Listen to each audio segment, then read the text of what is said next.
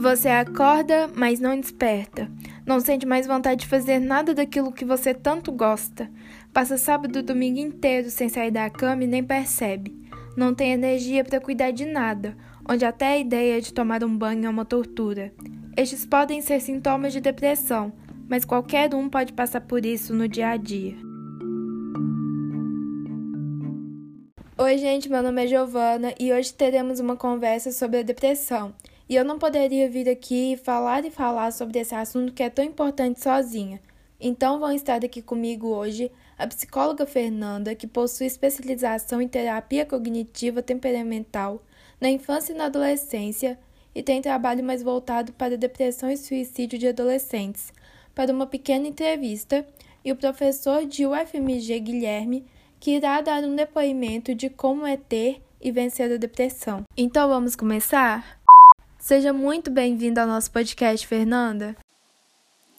Olá, Giovana.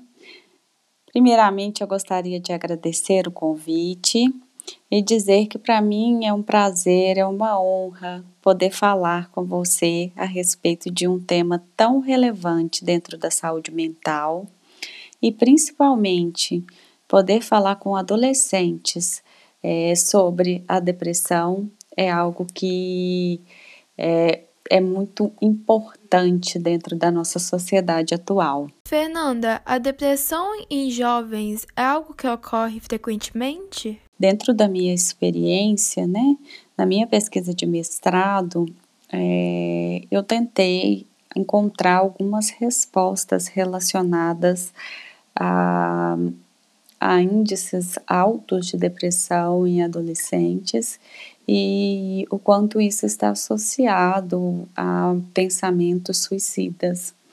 Então, diante disso, é, eu venho atendendo e encontrando com muitos jovens e ajudando esses jovens a sair dessa crise suicida que passa né?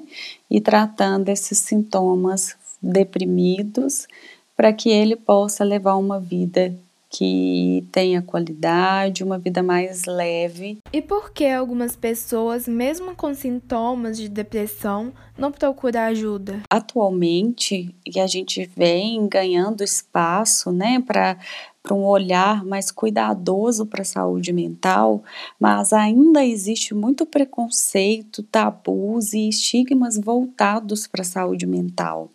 É, a gente ainda é, perpetua pensamentos de que a, a doença mental envolve uma loucura ou uma frescura ou algo que a pessoa não tem o que fazer e não, não, consideram, não consideramos o quão grave é um transtorno mental e o quanto merece atenção, tanto quanto um pé quebrado, tanto quanto uma pressão alta.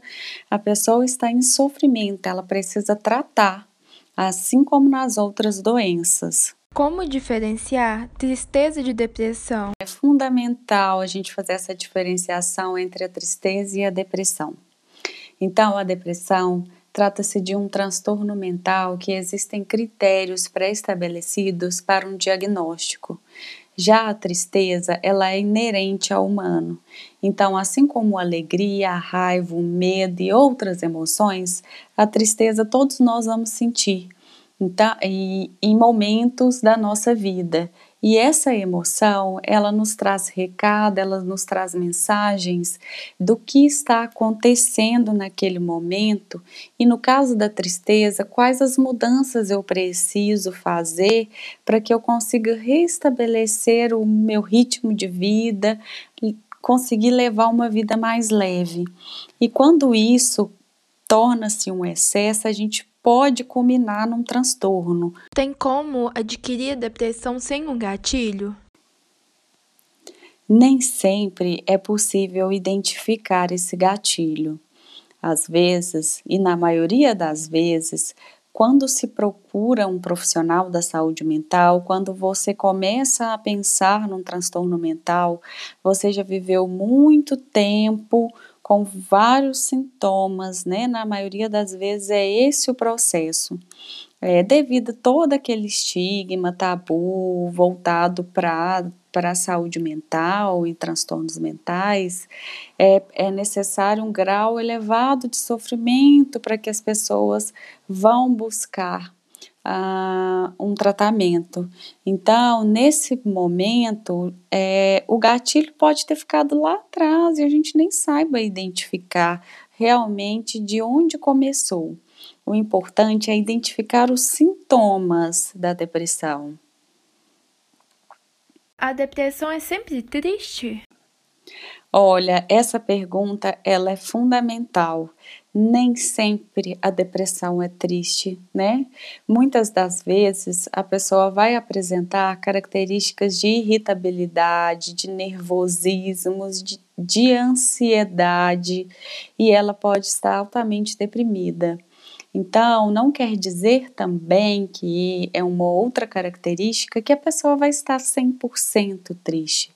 Muitas vezes as pessoas até dizem assim: ah, mas ontem estava rindo com os amigos e hoje está no quarto trancado chorando. Isso não quer dizer que a pessoa não está deprimida. Então, a depressão ela vai aparecer na maior parte do dia, do, do dia, né? Mas não quer dizer que 100% de um dia a pessoa vai estar triste. E nem é sempre triste. Às vezes ela vai estar ansiosa, raivosa. Então é isso, Fernanda. Muito obrigada pela sua participação.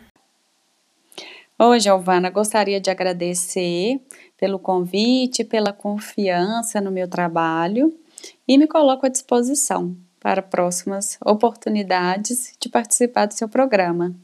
É sempre um prazer para mim poder estar falando para você e, principalmente para o público é, relacionado, né, o, o público adolescente que tem um futuro a brilhar e a traçar pela frente e que a saúde mental vai ser fundamental nessa construção. Um beijo. Agora está aqui comigo o Guilherme, que vai falar um pouquinho para a gente sobre como que foi sua experiência com a depressão. Me chamo Guilherme Pinheiro, tenho 32 anos, sou médico veterinário e atuo como professor universitário. Guilherme, como que foi ter depressão e o que você estava sentindo naquele momento? Eu tive depressão diagnosticada aproximadamente um ano atrás e foi um momento bem complicado. Eu percebi que não estava rendendo no meu trabalho, que eu estava sentindo vontade de me isolar de outras pessoas e que eu estava passando por alterações bruscas de humor. Quando você decidiu que iria buscar ajuda e como que foi? Em um dia, eu estava me sentindo muito para baixo e decidi buscar a ajuda de uma psicóloga. A primeira sessão foi bem longa e abordou vários aspectos pessoais e profissionais, sendo que, no final, a psicóloga me passou o diagnóstico de depressão. Após a consulta com a psicóloga, busquei médicos psiquiatras para fazer uma avaliação e o diagnóstico foi confirmado por eles. Para finalizar, eu gostaria que você contasse um pouco para a gente como que foi sua experiência com o tratamento. Reconhecer que eu precisava de ajuda, ter a humildade de buscar essa ajuda e a decisão pessoal de querer melhorar e superar a depressão foram os primeiros ingredientes para o sucesso do meu tratamento, que foi realizado com medicamentos antidepressivos e com acompanhamento psicológico, ambos recomendados pelos psiquiatras.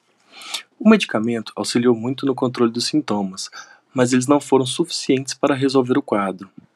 As sessões com a psicóloga foram fundamentais para ir aos poucos entendendo tudo o que estava acontecendo, para ir corrigindo os hábitos que eram prejudiciais e principalmente para ir aprendendo a lidar melhor com diversas situações que eram as causas da minha depressão.